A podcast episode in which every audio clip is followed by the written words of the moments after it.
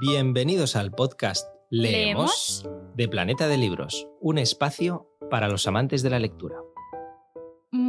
Buenas a todos lectores, lectoras y bienvenidos a este podcast Leemos de Planeta Libros sobre lectura. Este mes de marzo lo estamos dedicando al Día Internacional de la Mujer y a todas las conversaciones que se generan y que se han generado en torno a él y a las que nos queremos sumar. ¿Cómo? Haciendo aquello que mejor se nos da, que es leer y en este caso particularmente escuchar, escuchar a nuestras autoras, escritoras, ilustradoras, deportistas también que están detrás de algunas de, las palabras que más valoramos y que merecen la pena ser leídas y ser escuchadas. Y por eso hemos querido invitar a, estas autoras a nuestro ciclo de charlas Reescribir el Mundo. Escuchábamos el otro día a Andrea Ross y a Beatriz Luengo hablando sobre maternidad, sobre el serlo, el no serlo y cómo no morir en el intento luego. Y hoy nos vamos hacia otro terreno, nos vamos hacia el terreno del fútbol. Con esa frase, las mujeres no juegan al fútbol. ¿Qué tiene de real esa frase?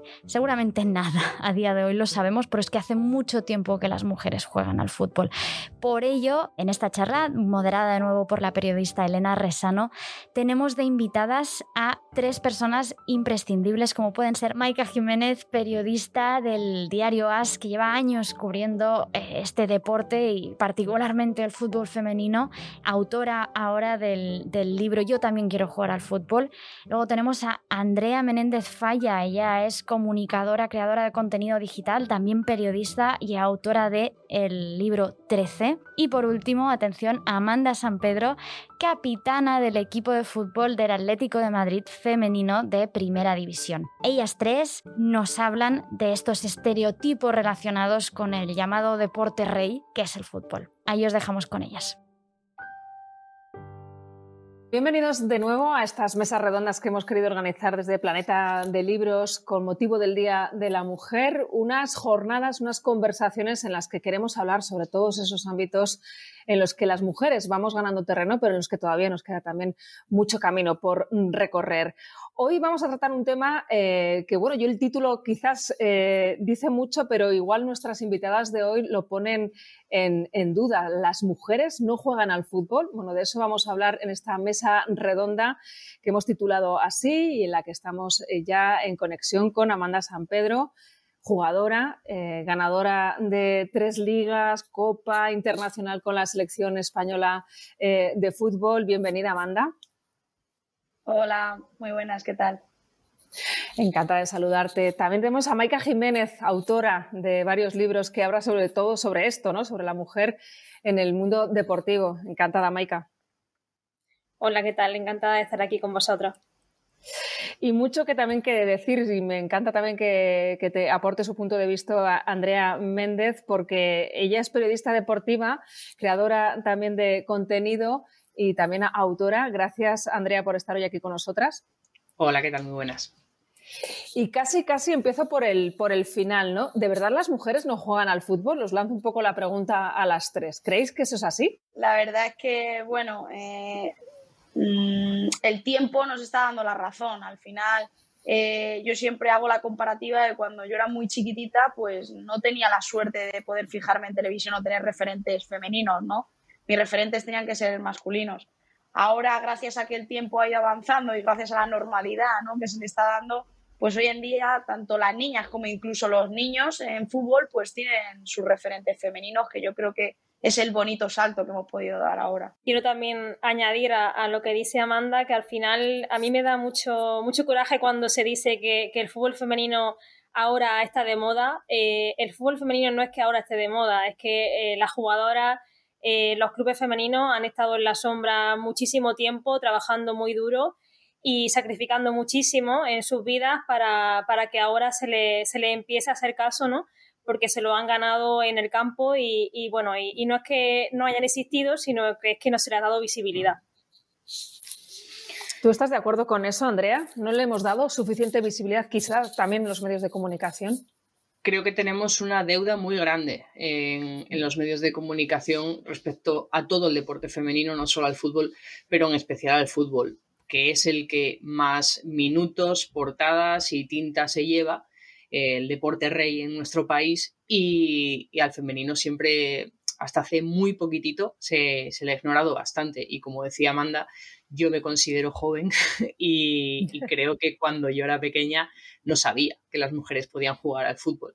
Hasta hace 10, 15 años no fui consciente de que había un movimiento muy grande de, mujeres, eh, yo que soy de pueblo pequeño, pero en ciudades ya jugando al fútbol. Y sí que tenemos una, una deuda en los medios de comunicación de contar estas historias. Decís, no hay referentes, pero es que pasa mucho y ves en los patios de los colegios que la pelota siempre está en posesión de ellos, de los chicos, y las chicas pocas veces les ves que, metan ahí patada o que jueguen, ¿no? Es, como un deporte que incluso ya desde el colegio se, convierte también muy gueto para, las niñas, ¿no? Sí, a ver, yo, mi experiencia, eh, yo era la única chica, ¿no? Eh, que me ponía en el patio del colegio a jugar, ya es que nos daba igual si había pelota o no, porque jugábamos hasta con un batido que nos acabábamos de tomar en el recreo, ¿no?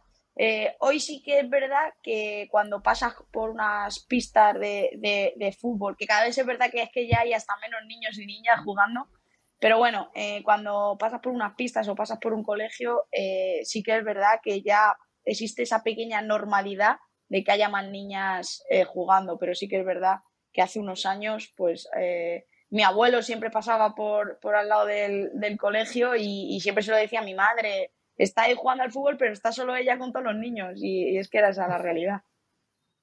Claro, es que muchas veces ellas temen que, se les acuse, ¿no? Se les señale, es que qué, marimacho está ahí con, el, ¿no? Es un poco el, estigma, ¿no? De las niñas pequeñas o de, adolescentes ya ni te cuento. Eh, sí, yo en ese, en ese aspecto también te eh, quiero añadir que, bueno, que eh, yo también fui niña en la época de, Amanda y también me considero joven y, y también tuve miedo y vergüenza. Tú fíjate que, que, bueno, que por ejemplo mi padre era entrenador y mi padre me llevaba con él siempre a, sus partidos y yo era la niña del equipo, pero nunca me pasaban el balón. Eh, yo era súper vergonzosa en, aquel entonces y era eh, el miedo a pedir el balón, que, yo admiro muchísimo a la gente como, a las jugadoras como Amanda, que, que sí tuvieron esa valentía de decir yo quiero jugar, aunque me rechacéis, yo quiero jugar. Y, bueno, yo creo que esa es eh, una de, de, las claves, ¿no? De que le demos confianza a las niñas para que no tengan miedo, para que no se sientan reprimidas, para que no les dé vergüenza decir que quieren jugar al fútbol y, y, a partir de ahí, a partir de que empecemos a tratar con normalidad que una niña pida un balón para Reyes o que una niña quiera jugar con los niños en el patio, habremos avanzado muchísimo. Yo por mi parte eh, no lo veo ya solo en, las niñas. Eh, creo que las madres eh, les, sigue sonando raro que, una mujer juega fútbol. Y os pongo el ejemplo, yo cuando mi sobrino era pequeño y yo lo llevaba al parque a jugar yo con él al fútbol, las madres me preguntaban por qué no estaba el padre jugando con él al fútbol. O sea, les, les sonaba raro que yo jugara con él con una pelota, simplemente. Y es el ejemplo más cercano que tengo de, niños. Eh, mi sobrino, hasta que hasta Levin no tuvo una niña en el equipo, que tuvo una nada más. Y el resto de, padres lo veían raro, ¿no? Era como, y, no tiene un equipo de niñas. ¿Por qué tiene que tener un equipo de niñas? Si la niña es de este pueblo, en este pueblo hay un equipo de fútbol, ¿por qué no puede la niña jugar en este equipo de fútbol? Ya fuera del colegio, cuando ya se empiezan a federar y a jugar, creo que deberíamos de darles más espacios también. Deberíamos de apostar más por eh, equipos mixtos, por lo menos hasta cierta edad, en la que no hay tanta diferencia física, ¿no? que quizás puede ser un poco ahí el, no sé, la excusa o el motivo por el que no mezclarles, pero deberíamos de apostar más en edades más tempranas de, oye, que jueguen niños y niñas juntos, ¿no? Yo estoy totalmente de acuerdo en eso. Yo al final tuve también la oportunidad, lo único que ya lo tuve que dejar porque no podía compaginar eh, siendo jugadora el llevar un equipo de niñas porque eh, cuando nos tocaba salir fuera pues no podía encargarme de, de sus partidos. Entonces, al final, para las niñas, estar un fin de semana sí, otro no, era un poco complicado.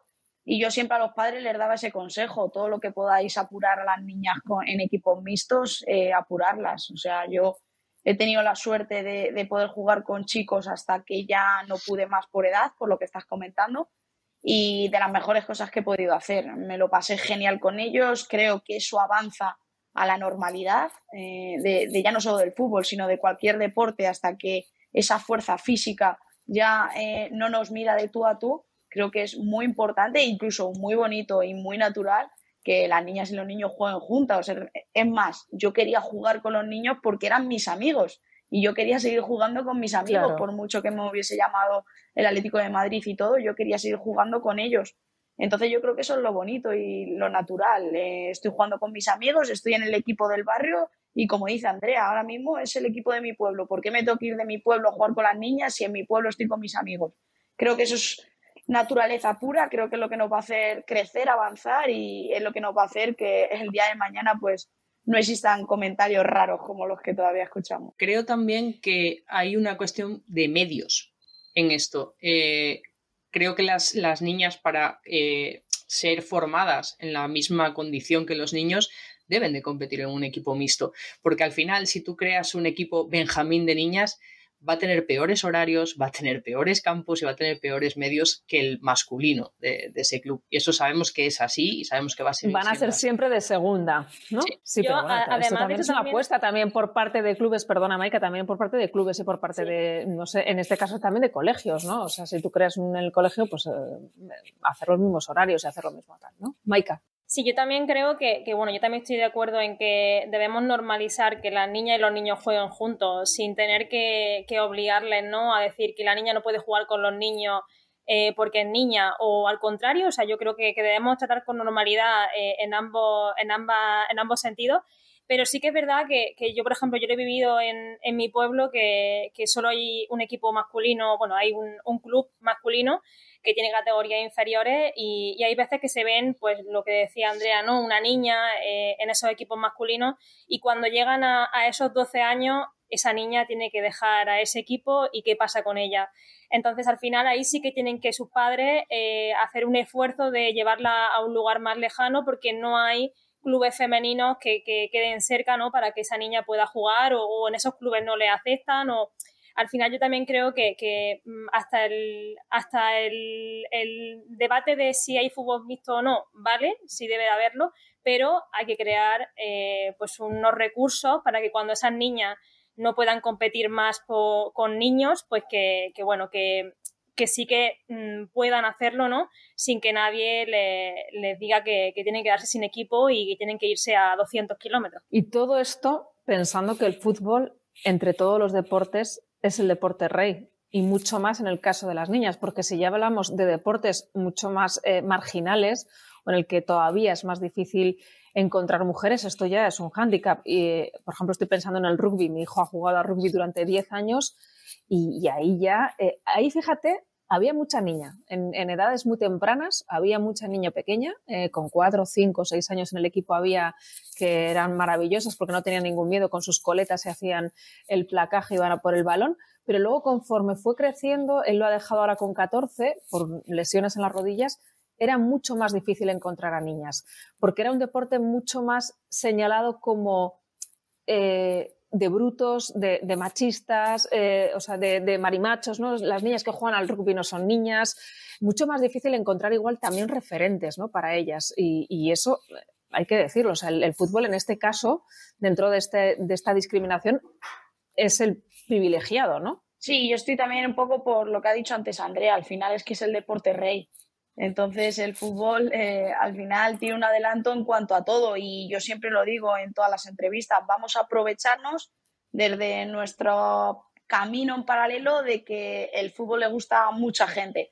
Nosotras ahora mismo, y, en la realidad, no nos podemos a, día de hoy compararnos con la primera liga profesional en España eh, de chicos porque la, cantidad de, de dinero que ellos, que ellos ingresan y generan, pues obviamente nosotras no lo generamos, pero es lo que digo yo siempre, vamos a aprovecharnos de lo que ellos generan y nosotras por el camino de al lado vamos a seguir tirando, vamos a seguir avanzando, que seguramente que simplemente por el hecho de ser fútbol y que le encante tanto a la gente, eh, vamos a tener unos avances muchísimo mayores que cualquier otro deporte femenino. Yo creo que también eh, lo que comentaba Elena sobre, sobre el rugby, ¿no? que al final también se entiende que también es un, deporte de, hombres, ¿no? de machotes o, de como quiera llamarse, creo que en el fútbol también ha ocurrido eh, mucho esto, ¿no? Al final, eh, para mí el fútbol ha, estado siempre muy masculinizado, eh, desde, desde, la institución hasta la sociedad. La gente siempre ha entendido que el fútbol era solo de, solo de hombres y de aquí también esta charla, ¿no? Que al final parece que, que las mujeres eh, no jugaban al fútbol o, no tenían derecho a, hacerlo.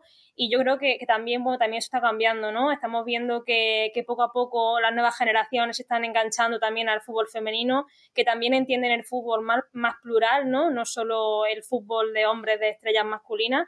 Y yo creo que, bueno, que poco a poco se avanza, también lo que dice Amanda, ¿no? De que también, eh, pues, aprovechando que, los clubes femeninos en la mayoría de casos también tienen estructuras masculinas que, generan muchos ingresos, pues también se pueda apostar por ellas para que poco a poco eh, pues sean autosuficientes y que, tengan un éxito eh, a lo mejor no tan grande como ellos, ¿no? Pero sí que tengan un éxito eh, mucho mayor porque se le empieza a dar más visibilidad. Yo creo que lo que pasa con el rugby y con otros deportes es que al final son deportes minoritarios en los que el femenino es minoritario dentro del minoritario. Y lo que nos ha pasado con el fútbol femenino, que por ejemplo administrativamente ha adelantado al fútbol sala en una carrera por la profesionalización, es que dentro del gran volumen de espectadores y de ingresos que tiene el fútbol masculino, eh, hay una vía por la que llegan al fútbol femenino. Cualquier marca, por ejemplo, que quiera estar presente dentro del fútbol, tiene muchísimo más fácil el acceso y más barato el acceso a través del fútbol femenino. Y sigue siendo un escaparante muy potente porque, aunque no llega a los espectadores del fútbol masculino, sí que tiene un porcentaje muy grande de espectadores. Si tú pones un partido de fútbol en la tele, el que pasa por delante de la tele se queda mirando. Luego ya verá que son hombres o mujeres, pero sigue siendo fútbol y todos reconocemos el fútbol en la tele en cuanto lo vemos. Pero seamos sinceros, eh, hay muy, muy poco eh, programación de fútbol femenino, muy poco. Es que tenemos Por decir que no hay. tenemos mucho jaleo con el tema, pero sí, ahora mismo hay muy poco, pero esperamos que, dentro de poco todo este problema también de, la televisa, de televisar los partidos se solucione. Hemos hablado de la culpa un poquito, un poquito, hemos hablado de la culpa de los medios, pero vamos a hablar también de la culpa de los clubes. ¿Cuánto se comprometen realmente con, con, el fútbol femenino, con las divisiones femeninas?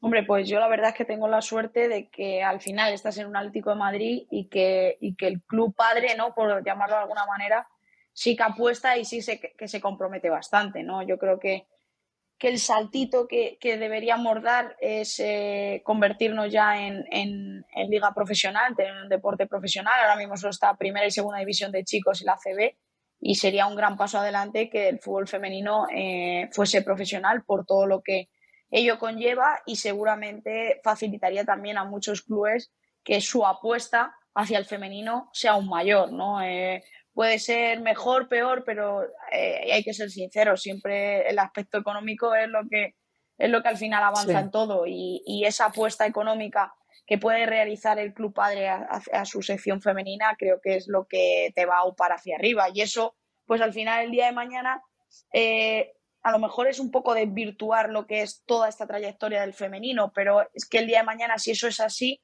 pues entiendo que los equipos que estarán ahí en la Liga Española eh, entrando en, toda esta competición, pues serán Real Madrid, Barcelona, Atlético de Madrid, Sevilla, porque al final por su apuesta económica del masculino, al estar en Champions y, al, y al poder llevar todas esas cuentas, pues eso ayudará mucho a su sección femenina. Claro, pero ¿y qué pasa con la jugadora femenina que quiere, que está en Pamplona, está en ciudades mucho más pequeñas o con menos presupuesto? ¿Qué pasa con ellas? ¿Qué hacemos con ellas? Es que, es que hay dos escalones aquí. Están los clubes grandes, eh, ya no solo los 16 de primera, podemos ampliar a 25, de, metiendo algunos de reto, eh, que apuestan seriamente.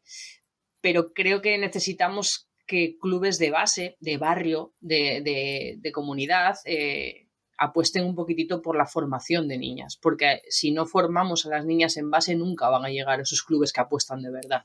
Y creo que esos dos escalones eh, tienen un salto muy grande. Sí, yo es que además en esa línea que, plantea Andrea, eh, creo que, será la, la, clave, ¿no? En el momento que tengamos a niñas desde la base, formándose con los recursos suficientes, porque eh, recordemos que al final, bueno, Amanda también lo sabe, ¿no? Que, no todo siempre ha sido camino de, rosas, entre comillas, para, para muchos clubes femeninos, han tenido que estar con instalaciones muy malas, con horarios malos para entrenar, eh, con falta de, pues de especialistas en el cuerpo técnico para porteras, para el fisio, eh, ginecólogo. O sea, nos podemos ir ahí hablando una hora.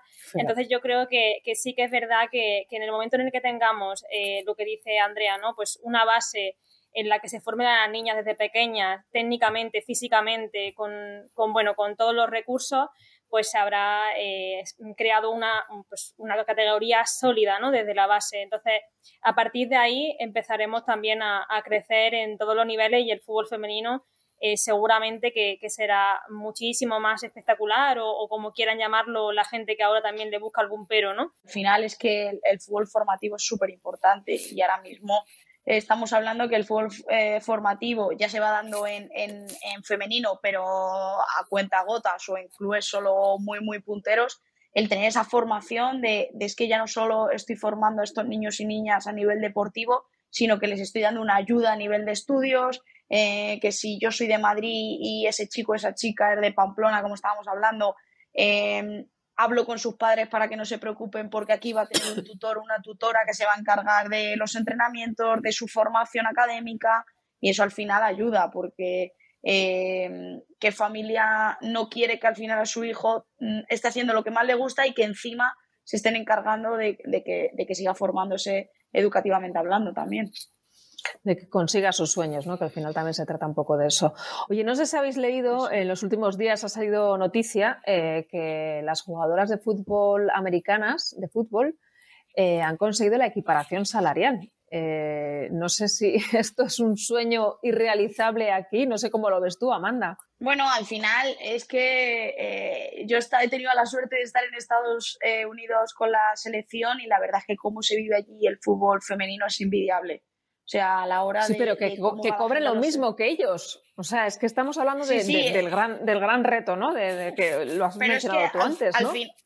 Al, final, eh, eh, lo que hemos estado hablando es que al final ellas están generando mucho más que ellos a nivel de marketing allí. O sea, la gente quiere ir a verlas a ellas, no ir a verlos a ellos. Entonces yo creo que ese es el, el cambio de chip y el cambio de mentalidad que tienen ellos eh, respecto a, Europa, quizá te diría, ya no solo a España. Entonces, ese cambio de mentalidad de que las chicas están jugando al soccer y los chicos al fútbol, ¿no? Eh, fútbol americano, ese es ese cambio de mentalidad. Y, y, tú te encuentras en una campaña de rapino y te la encuentras en un rascacielos y no te encuentras al futbolista, te encuentras a ella. Entonces yo creo que ese es el cambio de chip que tienen allí. Bueno, yo es que también eh, creo que, que, era un escándalo. O sea, lo de la selección eh, estadounidense era, era de traca porque es que, o sea, ellas habían ganado cuatro mundiales, habían ganado oro olímpico, lo que dice Amanda, generan muchísimo a nivel de marketing, sus camisetas son las más vendidas. Eh, y pese a todo eso, seguían cobrando menos que ellos, que, que bueno, a nivel de, de, fútbol como deporte, no han ganado tampoco nada a, a nivel mundial, ¿no? Entonces, era inexplicable, o sea, no, sabías cómo podía eh, pues, llegarse a, este caso, ¿no? A esta lucha, era una lucha que, pues, parecía irreal porque no tenía ningún sustento ni ningún argumento que, la sostuviera, ¿no? Entonces yo creo que, que es, un, es un éxito porque se ha hecho justicia en el caso de, de la selección estadounidense femenina y, yo creo también que, bueno, que hay otras selecciones también que, también lo han hecho y que también hay otras que también seguirán sus pasos y que también, bueno, yo creo que eh, hace poco también Ada Heyerberg, la, primera balón de oro, planteaba que, tampoco son todos sueldos, sino también son eh, instalaciones, recursos, eh, pues mm, nivel, al final organización de marketing, gestión, todo, o sea, todo lo que rodea al fútbol. No nos centremos solo en los sueldos, porque eh, también la profesionalización va mucho más allá. Yo de la selección femenina eh, española, pues a lo mejor ellas cobran, bueno, a lo mejor no, ellas cobran mucho menos que ellos, pero me gustaría que, mm, aparte de subirse su sueldo, ¿no? Para que esa brecha salarial se reduzca, eh, que también se reduzca pues la brecha que hay de, pues, de todo lo que rodea a la selección masculina y que no rodea a la selección femenina en cuanto a profesionalidad. Sí, eh, estoy de acuerdo con, las dos. Eh, el, caso de la selección de Estados Unidos eh, es especial. Al final lo que estamos hablando es de igualar las primas que se llevan unos y otros cuando ellas eh, como decía Mike ahora mismo, la camiseta que usaron en el Mundial fue la más vendida de Nike de ese año por delante de la de Messi. Entonces, eh, estamos hablando de que generan muchísimo dinero y es lógico que su federación, pues al final, le haga justicia y, les pague lo mismo que les pagaba a ellos por generar muchísimo menos. Y creo que, es fundamental lo que decía Maika, eh, lo que apuntaba Ada, que eh, las condiciones se igualen. simplemente, si igualamos las condiciones de transporte, descanso, entrenamiento, creo que es una demanda eh, muchísimo más justa eh, que, incluso pedir eh, igualdad salarial, como lo dicen muchos por internet, quieren cobrar como Messi, que no lo dice absolutamente ninguna jugadora del mundo eso, pero ellos siguen repitiéndolo, pero simplemente con que igualáramos las condiciones de staff técnico que tiene una selección masculina y femenina, acabaría ganando el fútbol, no el fútbol femenino, acabaría ganando el fútbol como espectáculo. Si empleáramos los mismos medios técnicos y de personal eh, en que las selecciones trabajen de que la forma física de las jugadoras mejore, eh, Amanda ha estado aquí en los últimos dos mundiales. Yo el otro día estaba viendo eh, los análisis de, de los GPS de las jugadoras del Mundial de Canadá y el Mundial de Francia y se había incrementado la capacidad atlética en un 32% si invirtiéramos más en que estas jugadoras eh, rindiesen mejor en las citas mundiales, Eurocopas y demás, quien gana es el fútbol. Un deporte además que mueve, lo decía antes Amanda, millones y millones de, aficionados. Ponerme un ejemplo, mm, no quizás igual tu, de tu equipo, Amanda, pero dime algo que tú has echado de menos que, sabes que, en el equipo masculino de otro club eh, lo tienen y dices, José, yo hubiese contado con, no sé, un fisio, un reconocimiento médico, no sé, con algo, eh, yo sé que yo hubiese llegado en mejores condiciones al Mundial, hubiese llegado en mejores condiciones a tal partido clave, a tal derby. Hombre, mira, eh, no nos vamos a ir muy lejos y te voy a poner el ejemplo que tiene ahora mismo en Primera División el Rayo Vallecano, que es al final un equipo que tiene su equipo masculino en Primera División y las chicas no cuentan con un fisio, con un médico, entonces eh, al final el fútbol es un deporte de contacto. Si yo tengo un encontronazo con una compañera del rayo y las dos nos abrimos la cabeza, eh, ¿quién nos va a coser si no tiene un médico, no tiene un enfermero, no tiene un fisio? Obviamente tenemos la suerte, como pasó, eh, que se tuvieron un encontronazo, no sé si fue Rayo o Atleti de Bilbao, creo que fue, y fue el propio médico del Atleti de Bilbao el que tuvo que, tratar a, esa futbolista. Y esa futbolista luego tuvo que ir al, hospital porque al final tienes una conmoción cerebral.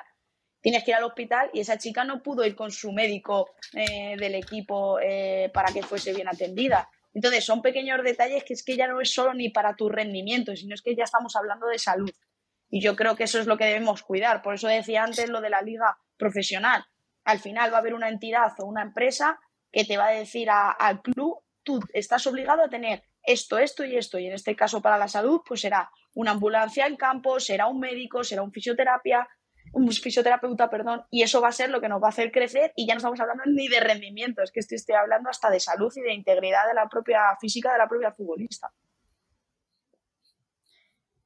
Bueno, es que yo creo que lo del Rayo Vallecano es de jugador de guardia, es que quien no quiera ver el problema es porque está ciego, porque hay un problema muy, muy grave eh, en el equipo, lo que dice Amanda, ya no solo por el, por el médico, sino también pues otras desigualdades que tienen en el equipo femenino, eh, desde problemas para pagar los pisos de, alquiler hasta, hasta falta de, medios para entrenar, ¿no? No tener gimnasio. Eh, o sea, al final son muchísimas cosas que, es un maltrato continuo ¿no? a la sección femenina de, ese equipo que al final es un equipo histórico en, el fútbol femenino español y, que también ganó liga y que ha jugado en Champions hace años y, da mucha pena ¿no? que con la trayectoria histórica que tiene perdón, eh, el equipo se ve ahora ¿no? como un ejemplo tan, tan malo de cara a, pues, al resto, ¿no? porque al final las que sufren todo ello son las jugadoras que día a día eh, pues se ven con,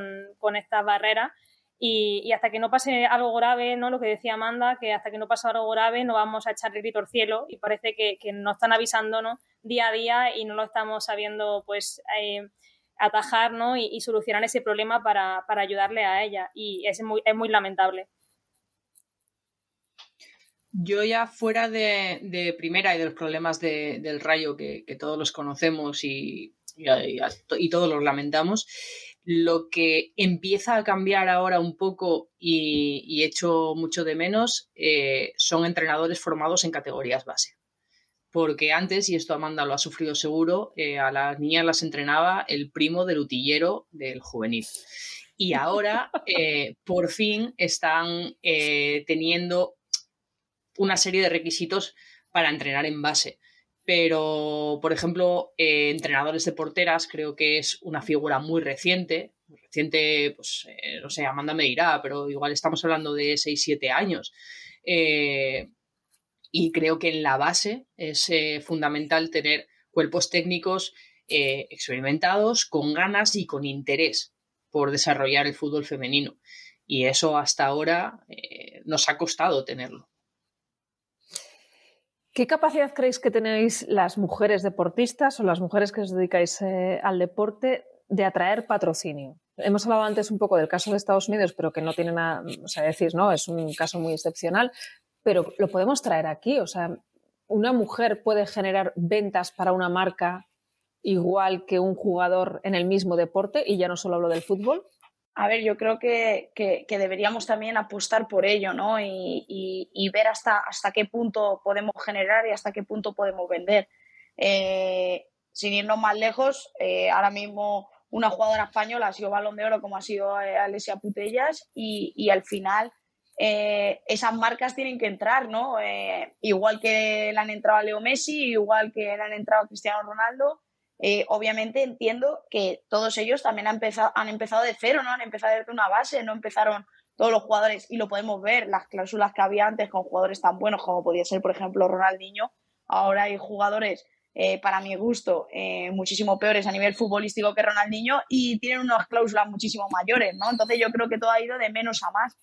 Y es importante que empecemos a generar y que desde unas bases empecemos a generar, generar, generar hasta que nos podamos convertir en, una mujer que pueda generar, incluso, ¿por qué no?, más que un hombre en nuestro ámbito deportivo como es el fútbol. Y que no necesariamente tienen que ser las mismas marcas que patrocinan a ellos, que igual estamos abriendo otro mercado completamente diferente, ¿no? Sí, que al final es lo bonito, eh, no tenemos por qué llevar las mismas marcas que, llevan ellos, ¿no? Seguramente a lo mejor interesamos más a otras marcas que ellos no interesan, como puede ser lógico yo creo que, también en este ámbito también se están eh, derribando barreras, ¿no? También se empiezan a ver eh, lo que decía Amanda de ya no solo Alesia, bueno, la propia Amanda también imagino que tendrá marcas, ¿no? Que también se interesen en, promocionar cosas a través de ella o en que ella también sea imagen de esas marcas y, poco a poco también empezamos a ver a, la, a la, mujer futbolista en, en muchas marcas, en, en publicidad, en Barcelona Creo que había también eh, en un edificio una imagen grande de, de Alessia Putellas cuando ganó el balón de oro eh, a través de Nike. Y bueno yo creo que también no pues también se va avanzando en ese en ese aspecto. Y también eh, todo ello va de la mano de la profesionalización del fútbol femenino porque cuando una jugadora se puede dedicar plenamente al fútbol porque también genera recursos económicos para sí misma eh, a través del deporte, ¿no? Como es con las marcas, eh, pues va a ser una seguridad mucho mayor para ella, ¿no? Y, seguramente se dedique más profesionalmente al fútbol sin tener que pensar en que tenga que buscar otro trabajo o otra dedicación aparte. Eh, yo por la parte que me toca, que trabajo con marcas en redes sociales, el fútbol femenino tiene dos cosas muy buenas para ellos. Es infinitamente más barato que el masculino y luego aporta una serie de valores a la marca. Una marca que, se, que invierte en fútbol femenino ya está invirtiendo en un valor social, en un valor feminista, en un valor LGTB. Al final, eh, las marcas, eh, digamos, más reivindicativas, saben que por muy poco dinero pueden estar haciendo una labor de posicionamiento muy clara invirtiendo dentro del fútbol femenino. Y esto a las marcas les aporta eh, muchísimo un plus, digamos, a la hora de decidir invertir. Porque no es lo mismo tener que invertir mil millones para anunciarte con el Fútbol Club Barcelona masculino que meter 5 o 10 para estar en el femenino y además te estás posicionando dentro del mercado como una marca, como una marca con una serie de valores sociales que te van a beneficiar de cara a los clientes también. Creo que sí que se está generando un nuevo movimiento en el que las marcas están también atraídas por eh, éxitos deportivos, pues como hablábamos, como, el caso de Alexia y demás, eh, o por ejemplo simplemente Nike hizo una reivindicación muy clara el día que igualó el contrato de Benzema con el de Ada Hegerberg. 1,3 millones por temporada para cada uno. Al final son declaraciones de intenciones que hacen las marcas y que saben que les pueden salir muy bien. Sí, bueno, no sé si Amanda tiene algo que decir, pero a mí, visto desde fuera, me parece que ahí la marca juega eh, la ventaja que le proporciona eso, pero no está haciendo la misma apuesta. O sea, me parece, o sea, creo que el ejemplo de Nike está bien, pero el otro me parece que es hacer una, ventaja, hacer una ventaja en el mercado por lo que te pueda, ¿no? Yo me refiero a acabar generando el mismo patrocinio, la misma inversión y que le reporte la marca lo mismo incluso más que lo que es un patrocinio a un, a un jugador masculino, ¿no? Claro, pero es que ahora volvemos a lo mismo, eh, falta de visibilidad.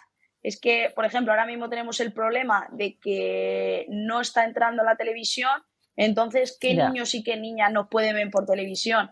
Si esos niños y esas niñas nos ven, pues dicen, ay, pues yo quiero las botas de Amanda, ay, pues yo quiero la camiseta de tal.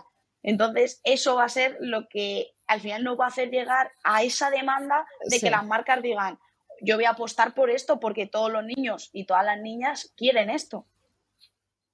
Vamos a volver un poco al principio de esta charla, a los niños y a las niñas. Eh, hablemos de libros. Eh, ¿Faltan libros eh, que ayuden a esas niñas a tener, no sé, el empujo, el valor para, bueno, oye, es, que me, gusta jugar a fútbol, le voy a echar un poco de valor, ¿no? Faltan libros. Yo recuerdo una serie de futbolísimos, eh, que era la que leían, mm, que siguen leyendo. Faltan ahí historias eh, con referentes de niñas para que ellas un poco, bueno, a través de los libros consigan un poco la seguridad para lanzarse a jugar a fútbol? Totalmente. Eh, yo al final sí que es verdad que cuando me dijeron el tema de, escribir el libro que escribí de campeona, no quería porque yo quería que acabase mi carrera futbolística y ya hablar de todo lo que me ha pasado durante el fútbol, ¿no? Tanto a nivel deportivo como personal.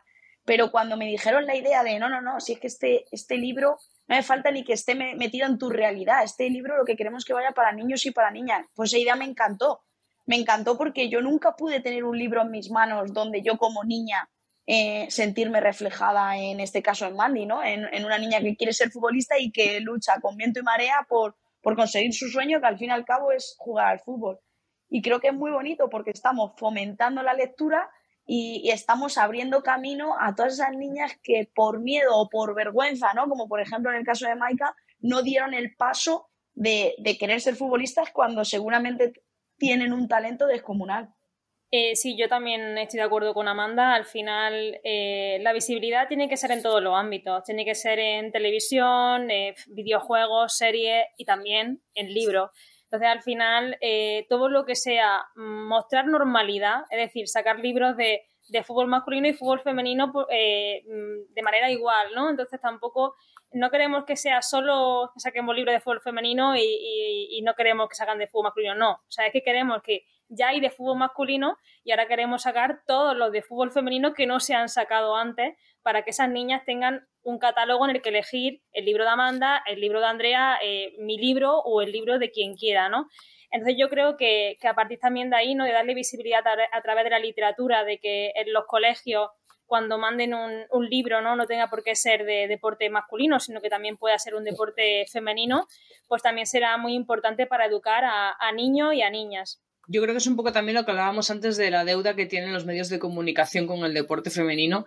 Eh, también la tenemos en la literatura y también la tenemos en, la ficción. Y muy probablemente porque antes eh, era imposible que una editorial apostase por, vale, vamos a sacar 10 libros de fútbol femenino o de deporte femenino en general, porque antes se pensaba que tampoco iban a interesar.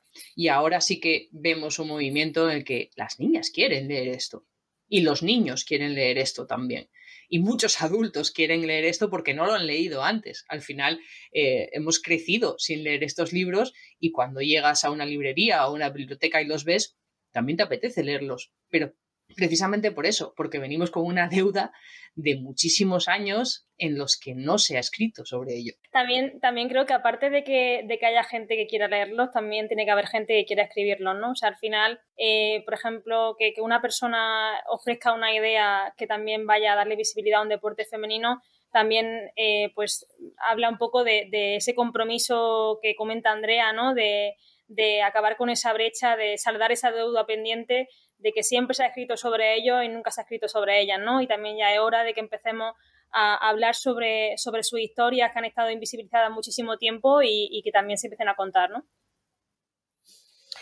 Oye, hablemos de algo que mm, linda un poco con todo esto y, que también ha sido noticia en los últimos días, ¿no? Eh, la salud mental. Y, traigo aquí el ejemplo de Irene López, ¿no? Eh, cuánto de esto tampoco se cuenta y, cuánta frustración puedes acumular. Y, lanzo un poco la pregunta a las tres. Cuando no consigues tu sueño, cuánto de todo esto está dentro, detrás de la salud mental, ¿no? ¿Cómo lo veis vosotras? ¿Cómo habéis visto esta historia? Bueno, a mí me parece súper importante y de hecho cuando salen casos así, también hace poco también de Marta Peiró salió el caso eh, que está jugando en el Servet, que se fue a Suiza y que y que también tenía un caso como este, eh, entiendo perfectamente, ¿no? Porque estás a un nivel tanto de exigencia máxima, de, conseguir objetivos, eh, tanto a nivel individual como a nivel colectivo, que eso puede llegar a un momento en que te puede frustrar, ¿no? Eh, yo, nosotras tenemos la suerte también de que contamos con un coach deportivo en, el equipo, que incluso esto va mucho más allá, que a veces no necesitas un coach deportivo y, y no es malo decirlo, necesitas un psicólogo para contar tus, tus cosas y tus problemas que, que, a lo mejor tú piensas que son tu, como siempre pasa, ¿no? Para ti es tu máximo problema y a lo mejor la gente de tu entorno no lo entiende como algo tan grave, ¿no? Y entonces pasa esa parte de no sentirte entendida, ¿no? Un poco. Entonces, eh, tenemos la suerte de, tener el coach y, y al final, eh, cuando, sobre todo a mí me pasó, cuando estás en, en que empiezas a ganar ligas, eh, tu tercera liga consecutiva, y dices, vale, ¿qué tengo que hacer esa ambición de seguir mejorando y qué tengo que hacer ahora para ganar una liga, una copa. Llevas, te va el, es como una droga el ganar, o siempre digo yo eso. Te va comiendo tanto el ganar que dices, vale, pues quiero mejorar aquí. Y llega un punto que tienes que ser consciente que incluso esa falsa humildad, eh, tenerle, decir, frena, has conseguido muchas cosas, a lo mejor ahora tienes que retroceder un poquito para seguir eh, consiguiendo otras, otras cosas buenas, ¿no? Entonces creo que es tan importante, te sientes a veces tan frustrada contigo misma, eh, tan metida en, un agujero que dices, pero realmente me compensa a nivel mental, a nivel físico y todo lo que estoy renunciando, que de hecho de nada me arrepiento porque llevo renunciando a cosas desde bien jovencita para conseguir mi sueño y lo volvería a hacer. Pero a veces te lo preguntas y te lo cuestionas, oye, ¿merece tanto la pena todo esto que estoy renunciando, mm, todas estas cosas para luego también tener días malos como todo el mundo tiene en su trabajo, ¿no? Lo único que a veces en el deporte eso se vuelve en tu contra porque si tú no tienes una confianza buena en ti misma, es muy difícil que te salgan las cosas, porque si de aquí no estás bien, que es quien le manda información a las piernas, ¿cómo te van a ir las piernas, no? Como digo yo. Entonces, entiendo perfectamente a, mis compañeras de, profesión. Eh, es algo duro, es algo muy, muy delicado, porque lo más importante de todo, no te sientes eh, comprendida y, al final eh, salir de ahí y tener esa fuerza, esa capacidad mental de decir y ser consciente de, bueno, mira, que hay veces que no estás en tu mejor momento porque a nivel físico no se puede estar siempre en el top, ya sea por lesiones, ya sea por baja de rendimiento. Entonces es mejor, es muy fácil decirlo, pero eh, ser realista y decir, vale, ahora no estoy bien, ¿qué tengo que hacer para estar bien y para volver a estar a mi mejor versión? Pero ese momento, claro, no es fácil, ese momento es muy duro de aceptar y una vez que lo aceptas va todo más rodado, pero cuando cuesta aceptarlo se puede volver en algo muy en tu contra. Aprender a gestionar el éxito, aprender a gestionar la frustración, perdona, Maika, sí. Eh, yo creo que también aquí se abre otra vez el debate que, también ha comentado antes Andrea, de que los profesionales que están en los equipos eh, sean profesionales formados, porque al final sí que es verdad, y bueno, Amanda también lo podrá decir, que los entrenadores tienen también una parte de, psicología, ¿no? Que tienen que prepararse para, para preparar mentalmente a su jugadora y que, y que aguanten la presión, que aguanten el ritmo competitivo y, y, también, bueno, pues desde la base, ¿no? No solo preparar a la jugadora a nivel físico, técnico, sino también preparar a la jugadora por un éxito futuro, cómo gestionar el éxito, cómo gestionar un fracaso y desde niña ¿no? que empezar a, aportarle esa fortaleza mental de, cómo afrontar cada, adversidad y cada fortaleza ¿no? Eh, eh, según vaya su carrera avanzando. Yo creo que este año eh, se ha derribado una gran pared en el deporte, entendiendo por fin que la salud mental es salud y que si hay algo que va mal en la salud mental se tiene que tratar como una lesión más. Y esto, este año, eh, bueno, este, estos dos últimos años, lo han demostrado dos mujeres, que son Simon Biles y la tenista Osaka. Las dos se han plantado y han priorizado su salud mental a las competiciones. Una en unos Juegos Olímpicos, otra en una ATP. Eh, al final, lo que decía Amanda antes, si tengo un dolor en la pierna y no puedo jugar al fútbol, tengo una lesión. Y si mi cabeza me está diciendo no puedes con la presión y vas a reventar, también tengo una lesión. Y debemos entender esto. Eh, hemos visto, por desgracia, muchos ejemplos de muchos deportistas que han acabado quitándose la vida porque no han podido con, ello. O sea, Robert Enke se me, viene a la cabeza ahora mismo. Eh, al final, creo que es un mundo con muchísima presión. Está la presión que los deportistas se autoimponen y está la externa. Y si no sabemos gestionar las emociones y canalizar eh, esa ambición, esa frustración que, decíamos antes, puede volverse muy peligroso. Y tiene que tratarse como, como una lesión, tiene que curarse y tiene que poder saber seguir adelante o saber parar. Al final. Bueno, nos quedan diez minutos eh, y así, de forma muy rápida, eh, quiero lanzaros dos temas. Uno, el primero, y que os mojéis. ¿Hay machismo dentro del fútbol femenino? Y me refiero a la afición, a, cómo se plantea desde los medios de comunicación. Y luego en los medios de comunicación, y esta casi es una pregunta ya más para Andrea, ¿sufres el machismo de dentro de la profesión? De, o, tienes que también derribar ciertos estereotipos de lo que se supone que tiene que ser una mujer o de lo que se ha creado en torno a lo que tiene que ser una mujer deportista, que se dedica a la información deportiva? Bueno, esa es una pregunta quizá más para Maika, que trabaja en un medio más generalista porque eh, yo al final eh, estoy más dentro solo del mundo del fútbol femenino. Eh, Maika sí que ha tenido, tenido que combatir seguro muchísimo más que yo porque creo que dentro del fútbol femenino no hay tanto machismo como dentro de todo lo que lo envuelve. O sea, al final el fútbol femenino es un granito dentro de un mundo que es el del fútbol que se sabe que es eh, heterosexual, digamos, y, masculino eh, cerrado. Y creo que todo lo que ponga en cuestión estas dos cosas, al final aficionados, eh, medios, etcétera, lo van a atacar.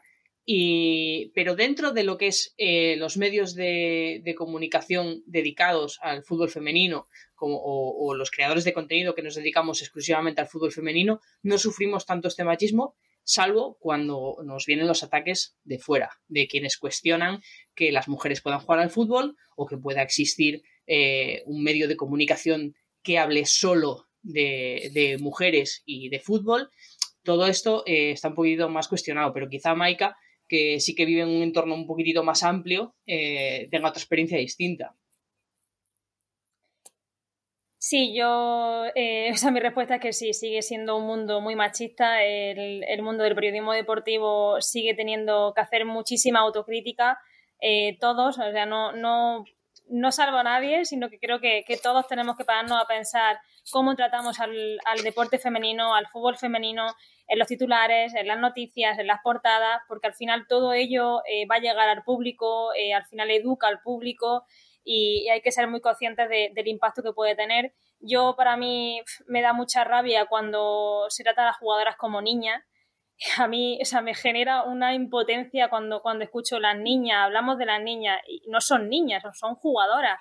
Y, bueno, yo creo que también hay ese sentimiento paternalista ¿no? en, en el fútbol, con el, con el fútbol femenino, de que, de que ellas son más débiles, son niñas, son ellas. Y, yo creo que, que, ahí también hay que hacer, hay mucho por hacer, ¿no? Por eliminar ese tipo de comportamiento, porque, porque es un comportamiento, pues, eh, no sé, a mí me da pena, ¿no? Que, al final también se trata a ellas que no se trate por igualdad y que no se les trate como jugadoras profesionales. Entonces yo creo que sí, que, los medios de comunicación eh, tenemos que, pues eso, hacer autocrítica e intentar eh, ser conscientes de todo lo que publicamos. Yo, por la parte que me toca, sí que es verdad que ahora cambia bastante porque como, como ya nos ven como eh, nuestro propio nombre, como Amanda San Pedro, es como que no les resulta raro. Es como Amanda San Pedro, la futbolista del Atleti, la capitana del Atleti. Entonces, eso ahora no se ve como raro. quiero, quiero entender o quiero hacerme la idea que los niños y las niñas hoy en día vayan normalizando eso. Y yo siempre lo he dicho y el libro que, he escrito va muy encaminado a eso. Eh, no hay ni ningún deporte ni ninguna profesión eh, que tenga un género. Y es que eso es así. El niño o la niña se podrá dedicar a lo que le guste o tenga un talento especial el día de mañana. Y eso no lo elegimos. Nacemos así o nos gusta ser así. Entonces, lo que más tiene que quedar claro, que todavía no queda claro, por eso todavía sigue existiendo machismo, es que somos personas y a partir de ahí nos dedicaremos o haremos lo que más nos guste. Porque cuando tú vas por la calle y vas con tus amigos o tus amigas y decides hacer lo que te apetece, ir a tomar algo o ir a jugar al pádel o hacer lo que realmente te apetezca en ese momento, ¿por qué un niño o una niña tiene que elegir entre una profesión o un deporte en base a lo que sea? No, lo tendrá que elegir en base a lo que le apetezca, lo que le guste o en base a talento propio. Yo creo que cuando empecemos a quitarnos como la tontería de que los colores hay género, no hay género, cuando empecemos a quitarnos eh, esas cosas, creo que va a avanzar mucho la sociedad. Eh, quiero creer que no va a resultar raro eh, que en una conversación tanto de mujeres como de hombres se pueda hablar de fútbol, porque a veces cuando hablas de fútbol primero te miras así como diciendo, pero esta me está Mm, dando a mí un aspecto táctico del partido de ayer de tal, resulta como raro al principio, ¿no? Incluso como, como chocante y, al final tiene que haber normalidad. Eh, hay mujeres que, que hablan de Fórmula 1 que la entienden y saben de ella de maravilla, yo no tengo ni idea porque no la sigo, eh, pero igual que hay hombres que te pueden hablar de cualquier otra disciplina o, de cualquier otra cosa y, entienden muchísimo. Entonces, no entiendo cuál tiene que ser la rareza. Cuando llegamos a esa naturalidad, creo que vamos a avanzar mucho, eh, pero ya en cuanto a, sociedad más que otra cosa. Entonces, para cerrar, eh, que nos quedan tres minutos, eh, a las tres, tumbamos el mito, las mujeres sí juegan al fútbol. Claro que sí, las mujeres sí juegan al fútbol y cada vez jugarán más, más mujeres al fútbol. Por supuesto que sí. Bueno, aquí tenemos a una que lo hace. Yo lo intenté, pero soy malísima, así que yo colgué las botas para coger el micro y, con ello ya me, me siento más que satisfecha. Yo como Maika, aparte de malísima, soy muy vaga, pero sí que hay muchas mujeres que juegan al fútbol y espero de, cada, de que cada día más, que haya muchas niñas que consigan completar ese camino de, de convertirse en futbolistas pronto. Pues gracias a las tres. Yo he de decir que las tres habéis dicho a lo largo de la conversación, yo que soy joven, oye, que yo también soy joven, ¿eh? aunque tal, que me habéis dejado ahí y que digo, bueno, voy a decir lo que yo también soy joven, aunque no, no lo soy, pero bueno, me siento joven. Y he gastado mucho zapato, te he de decir, Andrea, jugando, los peores zapatos que he llevado es el momento en que mi hijo se dedicó al fútbol, porque tenía que chutar y llevaba todas las punteras de los zapatos desgastadas. Así que sí, que también hay que jugar, las madres jugamos al fútbol con los hijos. Que gracias a las tres por haber participado en esta charla. Eh, ya sabéis que a los que nos habéis seguido a través eh, eh, de este enlace, que las palabras para reescribir el mundo siguen y que este debate y esta conversación que hemos tenido con nuestras tres invitadas de hoy continúa en las redes y además queremos que, que seguramente nos hemos dejado temas o ha habido aspectos que queréis un poco em, seguir comentando y que seguramente esa conversación y ese debate es lo que queremos que se genere con estas charlas, con estas mesas redondas que queremos que se mantengan vivas todavía en las redes. Así que os animo a que sigáis participando. Y repito, gracias Amanda, Maika y Andrea por haber participado y por haber aportado vuestra visión en este aspecto que a mí me apasiona y en el que creo que todavía pues, hay mucho que hacer, pero vamos consiguiendo nuestros pequeños éxitos. Gracias a las tres. Claro que sí, encantada. Muchas gracias. Muchas gracias a vosotros. Muchas, muchas gracias porque creo que, que sí que es necesario eh, reescribir un poquitito el mundo y tener charlas como estas. Pues ese es el objetivo de Palabras para reescribir el mundo. Gracias y un placer.